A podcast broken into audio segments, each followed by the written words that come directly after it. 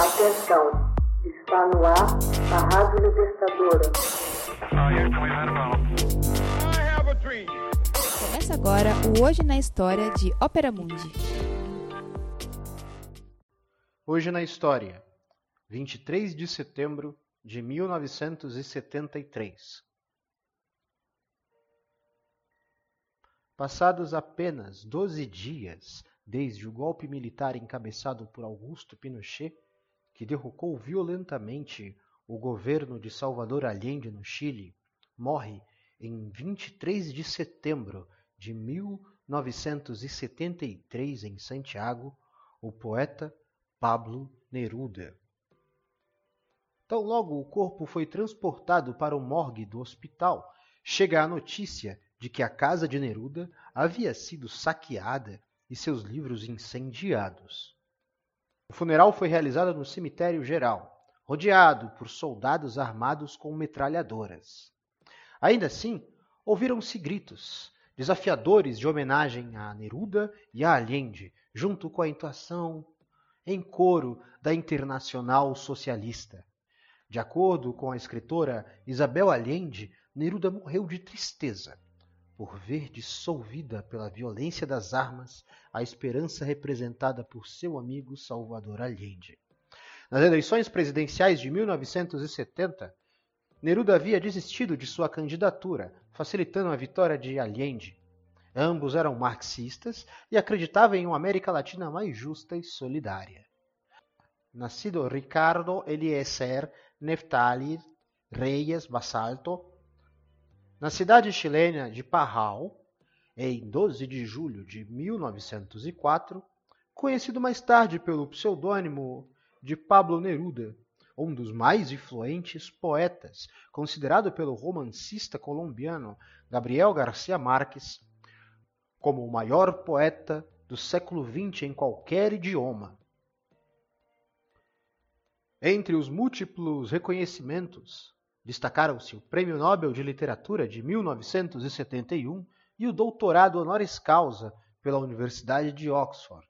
Nas palavras do crítico literário norte-americano Harold Bloom, nenhum poeta do hemisfério ocidental de nosso século pode ser a ele comparado. Neruda foi também ativista político, senador e integrante do Comitê Central do Partido Comunista Chileno.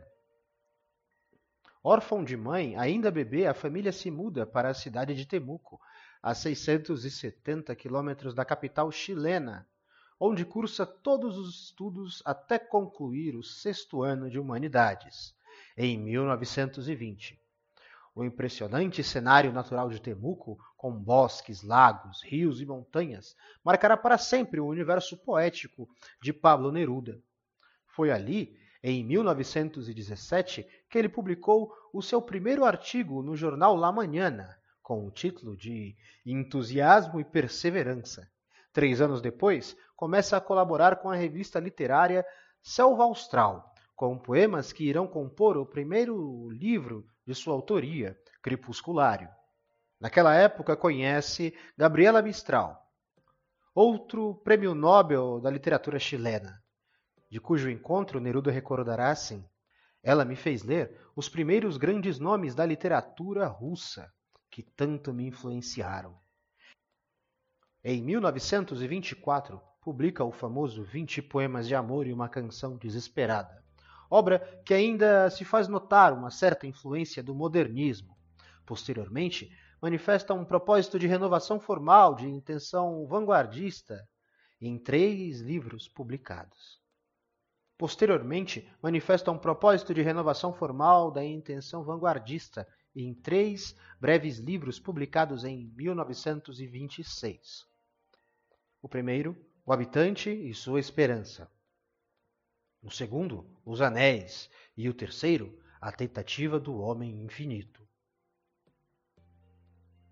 Em 1927 começa sua longa carreira diplomática. Nas viagens, Conhece em Buenos Aires Frederico Garcia Lorca e em Barcelona Rafael Alberti. Apregou a sua concepção poética de então, a que chamou de poesia impura, e experimenta o poderoso e libertador influxo do surrealismo. Em 1936 acontece a Guerra Civil Espanhola. Comovido pelo combate e pelo assassinato do amigo Garcia Lorca, Neruda se engaja no movimento republicano. Primeiro na Espanha e depois na França, onde começa a escrever España en el corazón. Naquele ano, retorna ao Chile e sua poesia passa a ter uma característica de orientação mais política e social. Nomeado cônsul-geral no México, ali reescreve Canto Geral, poema sobre o continente latino-americano. A obra foi publicada no México em 1950 e clandestinamente no Chile.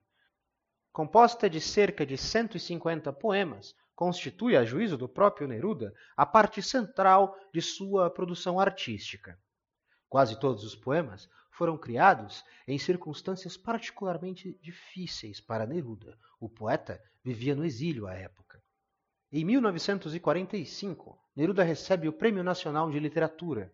Naquele mesmo ano, é eleito senador pelo Partido Comunista, onde passa a militar e se depara com os poetas Pablo de la Roca e Vicente Huidoro, seus mais férreos rivais artísticos. Nas eleições presidenciais de 1946, triunfa a Aliança Democrática, uma coalizão integrada por radicais comunistas e democratas, que leva ao poder Gabriel González Videla. A perseguição desatada pelo governo Videla contra seus antigos aliados comunistas culmina com o banimento do Partido Comunista Chileno. Uma ordem de prisão contra Neruda força o primeiro à clandestinidade em seu próprio país e depois o força ao exílio. Em meados de 1950, chega incógnito a Paris, protegido por vários amigos, entre eles o pintor Pablo Picasso. Reaparece publicamente na sessão de encerramento do primeiro Congresso Mundial da Paz, no final da década. Informado de que não era mais procurado, regressa ao Chile. Em 1969, é nomeado membro honorário da Academia Chilena de Língua Portuguesa. Em 21 de outubro de 1971, é concedido a ele o Prêmio Nobel de Literatura. Viaja a Estocolmo para recebê-lo. Em suas memórias recorda: O velho monarca estendia a mão a cada um de nós, nos entregava o diploma, a medalha e o cheque. Se diz, ou disseram a minha mulher para impressioná-la, que o rei esteve mais tempo comigo que os outros laureados, que me apertou a mão com evidente simpatia, Talvez tenha sido uma reminiscência da antiga gentileza palaciana com os súditos. A última aparição de Neruda em público foi em 5 de dezembro de 1971, onde o povo chileno prestou uma comovente homenagem ao poeta no Estádio Nacional. Ele morreu de câncer de próstata. Somente em dezembro de 1992 se cumpriu o desejo do poeta de que seu corpo fosse enterrado em sua casa na Ilha Negra. O local e todos os pertences são agora administrados pela Fundação Neruda.